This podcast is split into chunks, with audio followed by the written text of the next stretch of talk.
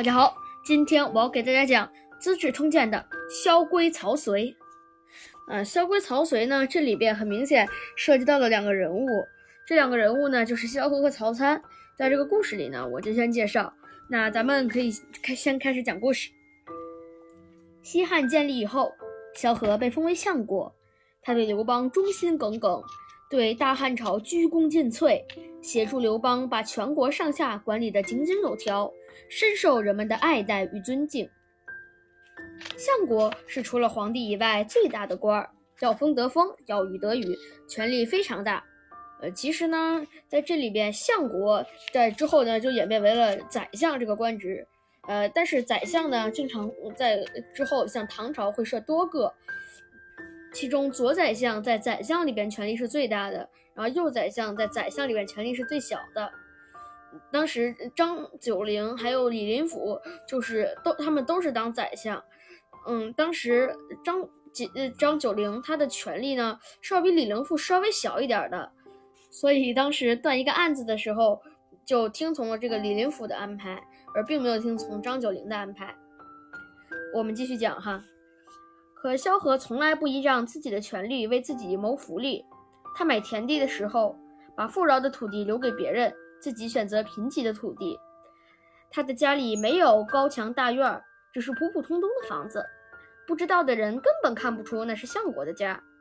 有人问萧何：“你为什么不多置办一些房子、田产，留给自己的子孙呢？”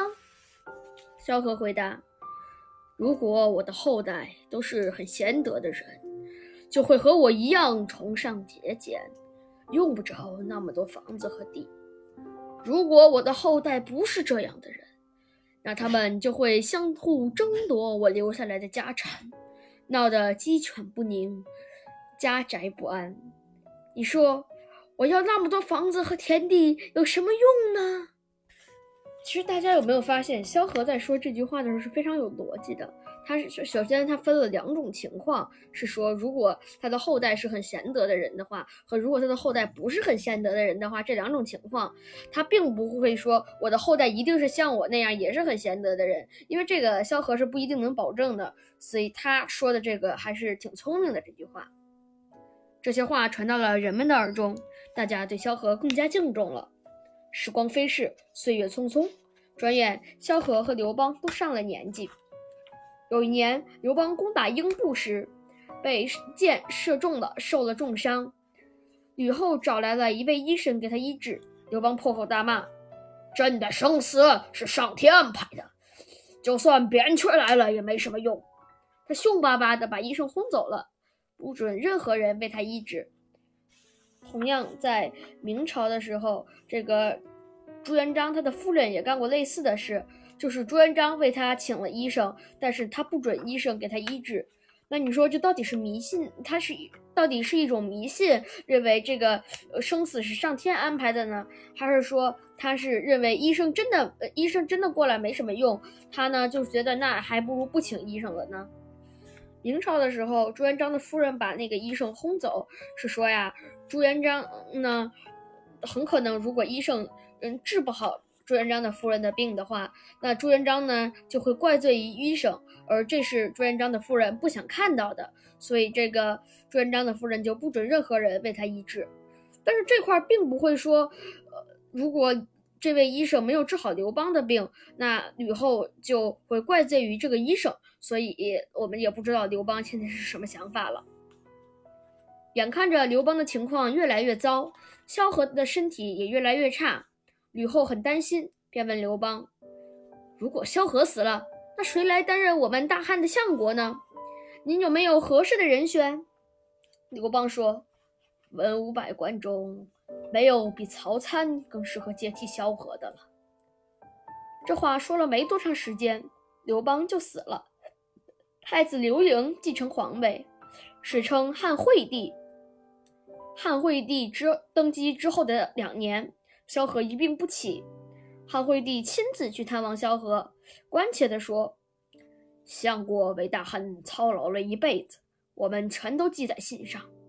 可眼下有一件事，朕需要问问您的意见。”萧何有气无力地说：“有什么事，陛下尽管吩咐，不用和老臣客气。汉惠帝问：“您死之后，谁来担任相国呢？相国这个位子，一般人可担不起啊。”萧何没有直接说出人选，而是委婉地说：“陛下，您最了解您的臣子们，心中应该已经有合适的人选了。”汉惠帝突然想起刘邦临终前的遗言，眼前一亮：“曹参怎么样？”曹参早年间和萧何一起帮助刘邦打下大汉的江山，是大汉朝的功臣。但刘邦封赏功臣的时候，说萧何功劳最大，引起了曹参的不满。曹参和萧何因为这件事情产生了矛盾，关系也变得越来越疏远。可萧何这个人不记仇，他也认为曹参最适合当相国。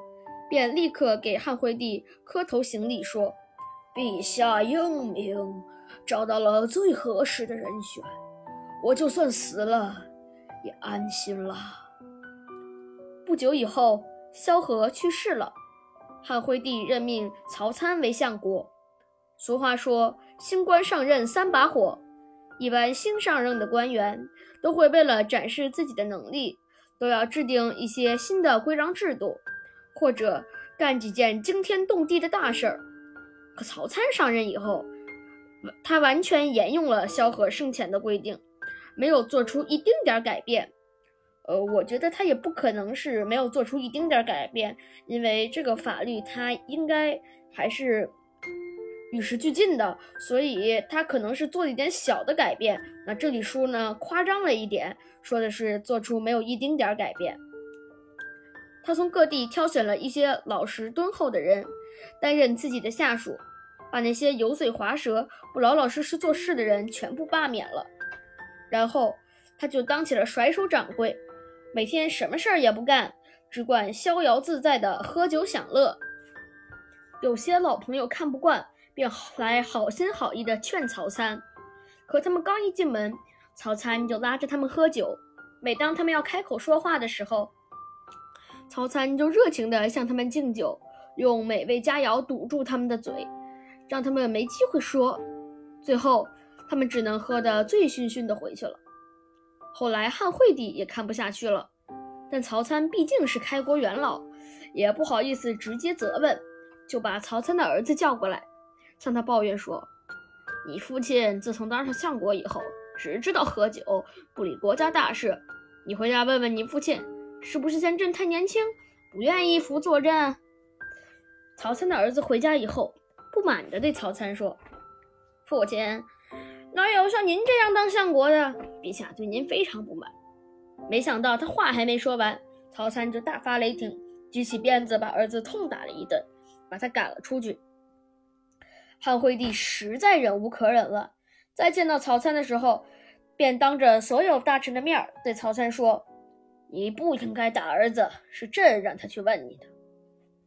陛下不要生气，曹参说：“老臣只是教训孩子，不是针对您。但我想请问陛下，您和先皇相比，谁更英明？”汉惠帝立刻摇了摇头说：“朕何德何能，怎么能跟先皇比呢？”曹参又问。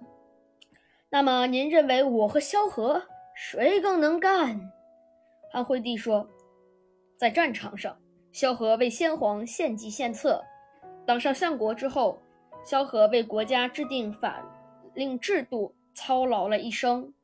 而你这个相国只知道逍遥自在，什么也不干，你比不上萧何。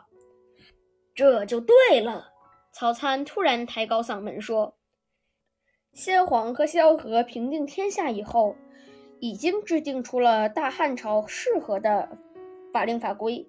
现在陛下您只需要按照先皇立下的规矩治理国家，而我们这些大臣依据萧相国制定的法令干好自己的分内事儿，不就行了吗？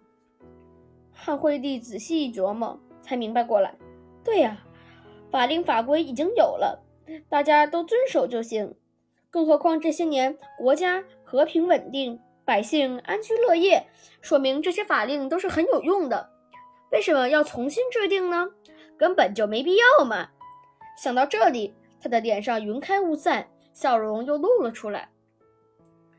曹参当了三年的相国，百姓中流传了一首歌，歌词说：“萧何制定的法令整齐划一，曹参接替萧何，遵守这些规矩，曹相国做得逍遥自在，百姓心中无比安定。”由此可见。这个什么都不做的曹参，维护了国家的稳定，赢得了人心，恰恰是做对了。下面我们来讲一下原文：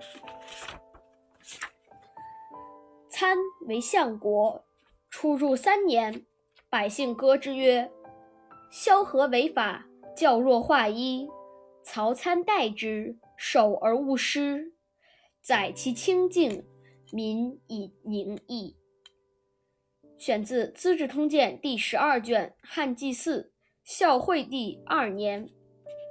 这什么意思呢？参为相国，这参指的就是曹参。为相国，曹参做相国，出入三年，这出入就指的是前后共三年的意思。百姓歌之曰：“萧何违法，教若化一。”说萧何制定的法令法规都整齐划一，曹参代之，守而勿失。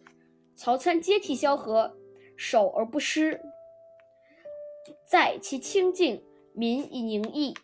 做事清净，百姓安心。可见曹参他看起来什么东西都不做，其实他已经深深的赢得了民心。那故事讲完了，大家觉得“萧规曹随”这个成语，它到底是一个褒义词还是个贬义词呢？现在，如果我们真的去讨论的话，“萧规曹随”呢，其实算一个中性的词。当然，最开始它是一个非常褒义的一个词。如果抛开褒贬而言的话，其实“墨守成规，因循守旧”，其实也跟“萧规曹随”的意思差不多。但是“墨守成规，因循守旧”这几个词呢，都是相对来说很贬义的词。当然了，我要给大家讲一下“墨守成规”这个词的来历。能让你觉得非常不可思议，就根本想不到为什么“墨守成规”这个词现在的意思会变成这样。说从前呢，楚国要攻打郑国，当时墨子本来想赶回郑国去救郑国，可是啊，楚国已经发兵了，墨子呢就只身前往了楚国，并跟楚国的大将玩了一场这个攻城的游戏。他们拿沙盘演练，最后呢，墨子兵来将挡，水来土掩，那个大将的攻城策略根本没得逞。但是呢，因为这个大将一直在跟墨子玩这个攻城游戏，所以这个他发兵的进度就稍微缓慢了一些。在这个时候，墨子的弟子都前往了郑国，这个大将也就没有能攻打成郑国。但是这个守城城池就不知道怎么就演变成了守城规，之后墨守成规呢又演变成了一个贬义词，真的是让人不可思议啊！好了，我们今天的《资治通鉴》就先讲到这里，下一次我给大家讲吕后专政，再见。